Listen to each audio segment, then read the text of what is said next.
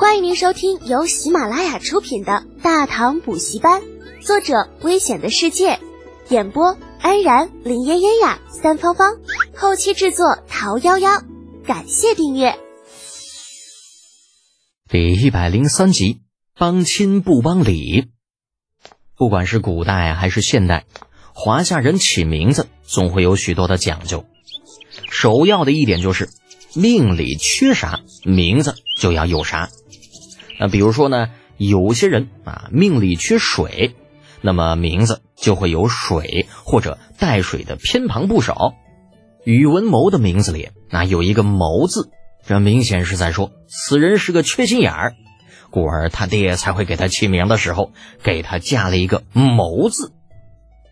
诗会闹得不欢而散，在回家的路上，李浩如是的想着。等到了家门口。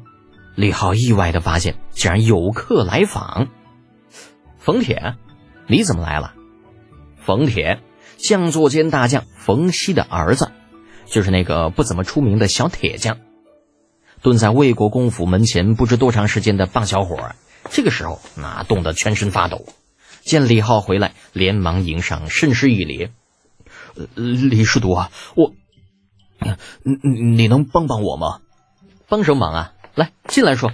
看着鼻涕泡都被冻出来的冯铁，李浩将其带回了家中，来到自己的小院，对兰陵吩咐道：“兰陵，去弄些姜汤来，越快越好。”啊，冯铁有些局促，连连摆手：“呃，不，不用，李师徒，我我我这次怕是惹了麻烦了，你你能帮帮我吗？”多好的小伙子，就是性子直了些。李浩暗自摇头，拍了冯铁一把。别紧张，也别害怕，到了这里啊，就跟到了自己家一样，放松点儿。嗯嗯，冯铁虽然如此答应，但还是有些放不开手脚，站在屋中是动也不敢动，只是用忐忑的目光盯着李浩，显然在等着他的答复。李浩有些无奈的苦笑，指了指靠窗位子的椅子，让这个冯铁坐下。出什么事了？说来听听。人靠衣装，佛靠金装。那当初在咸阳的时候，李浩的打扮只是很普通的一个人，虽然也顶着太子侍读的名头，不过对于冯铁来说却没有什么直观的印象。那现如今，冯铁独自来到国公府，看着府中奢华的陈设，来来往往不断进出的佣人，窘迫感油然而生。啊，半拉屁股坐在了那椅子上。嗯，支吾了半天，才缓缓道出了事情的原委。原来啊，这冯铁看着憨厚质朴，其实也不是个省油的灯。来到长安这半个月啊，因为初来乍到的关系，冯熙、冯铁父子二人在将座间受到了不少的明里暗里的排挤。这种事情啊，本在意料当中。老冯虽然能力不错，以前还是大将身份。可是那再怎么说也是前朝的事情啊！你一个前朝大将还是断了腿的，想在金朝啊这个将座间谋一高位，你就算有后台也不会很容易。面对这样的情况，老冯还能从容面对，可是冯铁这小年轻受不了啊！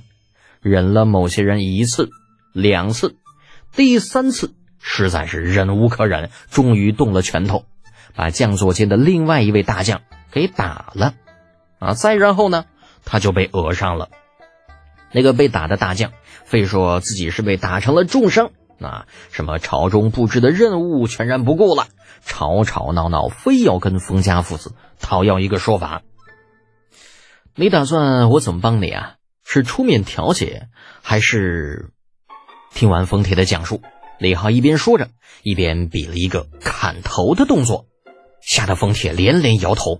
呃不呃不不我我我不是那个意思，嗯其实嗯其实我我就是想要来问问您，您懂印刷吗？如果懂的话，能不能指点我一下？嗯那个被我打了的那个家伙是负责嗯刻制雕版的，只要我能把他的活计接下来，他就算再怎么闹也没用了。李浩微微一笑，信心十足。我当什么大事呢？雕版印刷嘛，简单。简简单，冯铁嘴角抽了抽。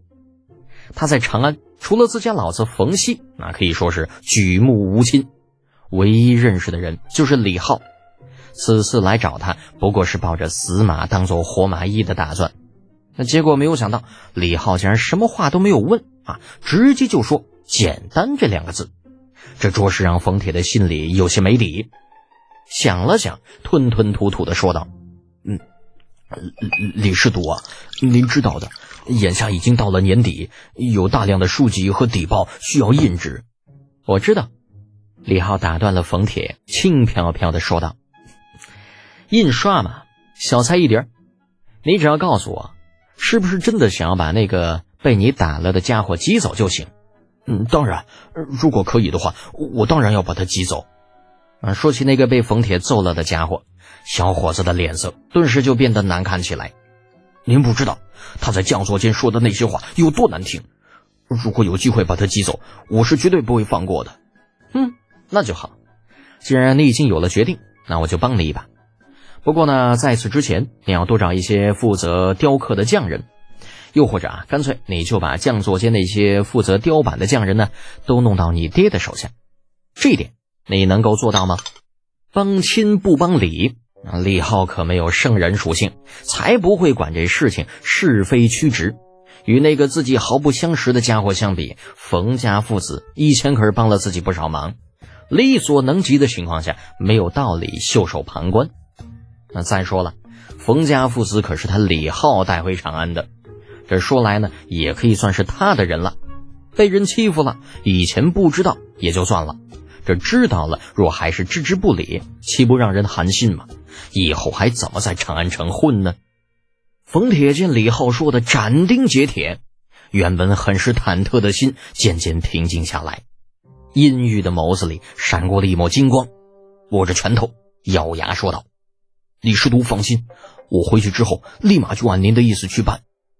多淳朴的孩子，竟然连中间情由都不问就敢答应，还真是个傻大胆儿。李浩极有些感慨的起身拍了拍冯铁的肩膀：“去吧，把前期的事情搞定，再回来找我。